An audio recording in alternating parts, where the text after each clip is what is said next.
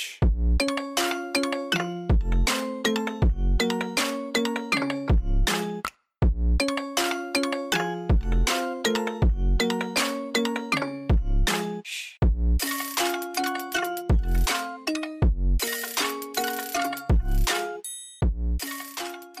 我已经有一段时间没有更新这个频道了，那很蛮多人会问我说，哎、我会不会继续更新啊？那未来想要讲什么东西？其实我这一段时间做了一些些思考，就是我到底需不需要把这个频道的主题定下来？但我后来还是觉得，先以我自己自身经验分享为主。会比较好，但是我又不想要，就是把它搞得很自私。因为之前我在做节目的时候，我会写一些大纲啊，写一些稿啊，然后去想说我今天要讲哪些重点啊，哪些主题或是干嘛的。但我就发现这样念下来以后，就是话题会变得很生硬，而且会变得很像在说教，然后那个效果就会很差。再就是因为我是一个人自己录音嘛，如果今天有个来宾可以跟我对话的话，我觉得会比较有趣一点。但是因为如果是自己录音的情况下，然后还要去写大纲，然后去讲说我要讲什么东西，就真的超级像在说教的。那后来我就觉得说这样不行，我觉得还是要当一个闲聊或者是一个经验分享，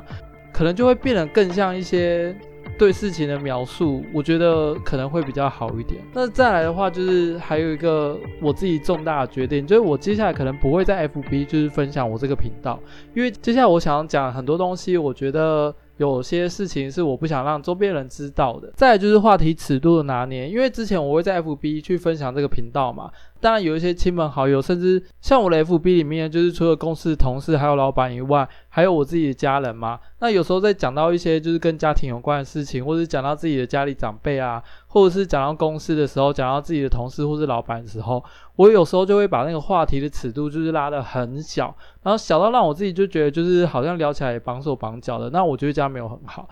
那我频道已经停更快三个月有，那我想说。那应该就是对我频道没兴趣了，应该也不会再听了吧？那虽然我老板在我刚创立的时候就是会听个一两集，但我觉得他现在应该没有在听了，所以接下来我可以大聊特聊的去聊我公司的事情了。反正呢，对我来讲，其实我也没在怕，那只是会觉得说啊，如果他有在听的话，会有点尴尬，就只是有点像这样。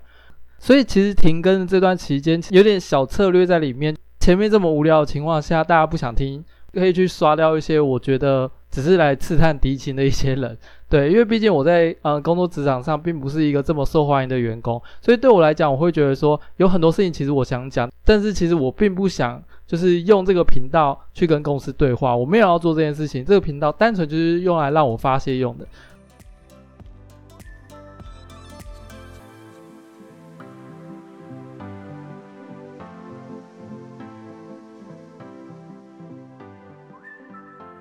好。那当然，在职场上也会遇到很多事情。那我今天想要跟大家分享，其实跟职场没有太大的关系。主要原因就是我在停更的这段期间，其实还有一个很重要原因，是因为因为我在两年前的时候，突然间有很严重的嗯肌肉酸痛的问题。那这个肌肉酸痛主要是因为。呃，我的自己的生生活作息不太正常，然后再加上我那时候有一个很坏的习惯，就是翘脚，而且我翘脚还不是那种一般人家的翘脚，是我还会再把我的脚踝，就是再勾到另外一个脚里面，所以就有点像是麻花卷那种概念，因为我觉得这种卷起来就是感觉很舒服，就是等于人家说的二重翘脚这样。然后呢，有一次我在办公室午休的时候，我就趴着，然后我又是以那种二重翘脚的方式，就是睡觉。结果没想到，就是一醒来的时候，因为我是在办公室睡觉嘛，然后就突然间发现我的脸不会动了，真的是不会动，就是超级夸张，没有骗你，就是我整个就是嘴巴是张不开的，就是整个脸就是紧绷到不行。然后我就心想说，哦，怎么会这样？因为我当下其实什么状况都都还 OK，就只是嘴巴张不开。所以我那时候就想说，算，我赶快把今天的工作完成以后，然后我再看他的状况会不会好一些，因为说不定。就只是有点像是扭到肩膀啊，诶、扭到脖子这样子，就是可能过一段时间它会自己慢慢的好起来，或是多按摩干嘛的。结果没想到这个状况一直到我回家都没有好，因为要吃东西嘛，那嘴巴却没有办法张开，就嘴巴整个超级紧绷，可是却没有力气。譬如说我要吃水果好了，我就变成说我要用手去扶着我的下巴去控制开合，对，就是超级。超级夸张，一般的那种就是落尾还下巴掉下来，是嘴巴没办法张开来。我的状况刚好完全相反，因为脸部紧绷的关系，我的嘴巴是张不开的，所以就变成说我要用手的力量去把嘴巴抠开，然后再用手的力量去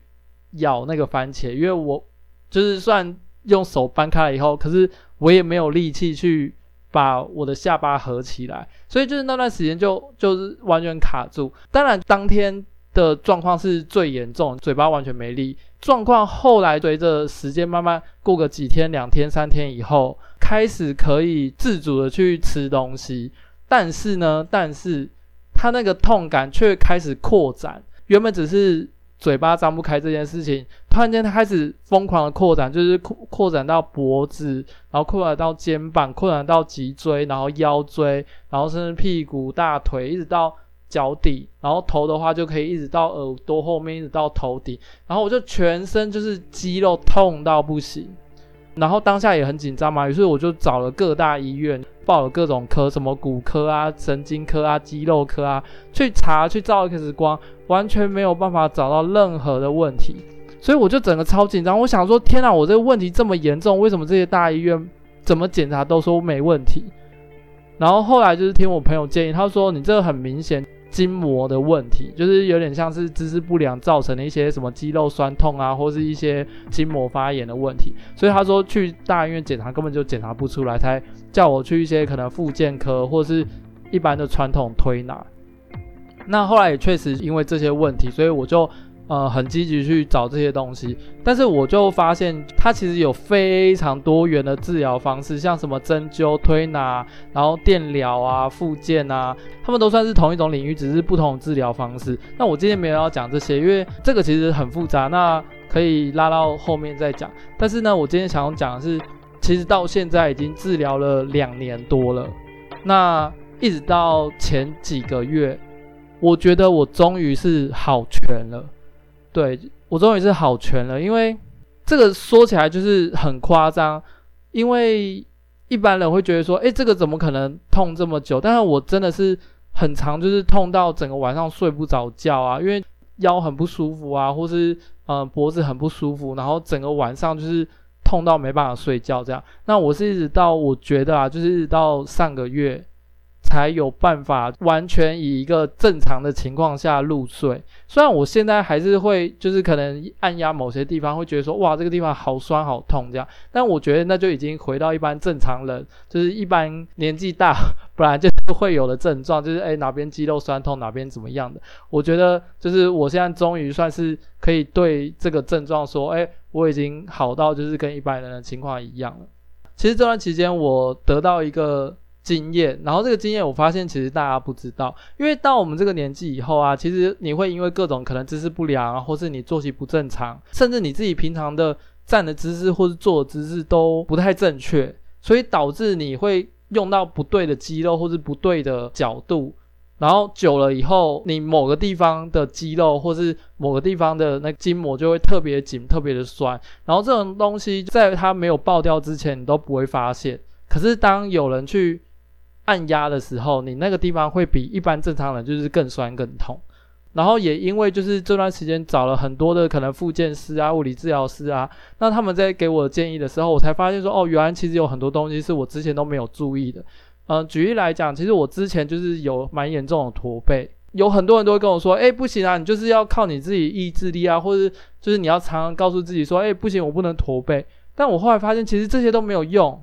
因为站的对这件事情会让我非常的不舒服，因为我原本就已经驼背了嘛。那久了以后，其实我的肌肉啊，或是我的骨骼，其实已经适应了驼背的那个姿势。所以你现在要我用意识层面去告诉自己说，诶，不要驼背，其实这对我来讲非常困难，因为站对的姿势会让肌肉那些就是非常的不舒服。但是呢，我又因为知道哦，其实那才是对的情况下，我就需要花很多时间去。让肌肉去适应抬头挺胸，或是正确站姿的方式，然后所以这些东西其实要搭配适当的按摩或是运动，才有办法让肌肉和骨骼可以在短时间之内可以快速回到正确的位置。然后再来，如果你自己有买一些像是什么意外险或是医疗险，如果有保所谓实支实付的话，我才发现说，诶，其实你可以拿着你的保单，然后直接去。可能像物理治疗师诊所去跟他讲说，哎，你有一些保单，然后你想要看看可不可以用实支实付方式去做一些像是物理治疗，其实我觉得是一个非常好的方式，因为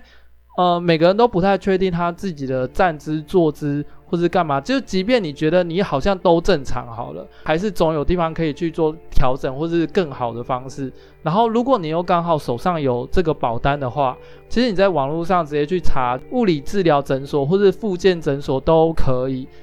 那你就可以直接去那边去挂号，然后你去跟医生询问说，诶，你手上有保险，然后看哪一项符合，你有没有办法去评估一下，就是你现在的站姿、坐姿啊，或者是甚至你睡觉的姿势到底是不是对的，然后你哪些地方需要调整或是干嘛的，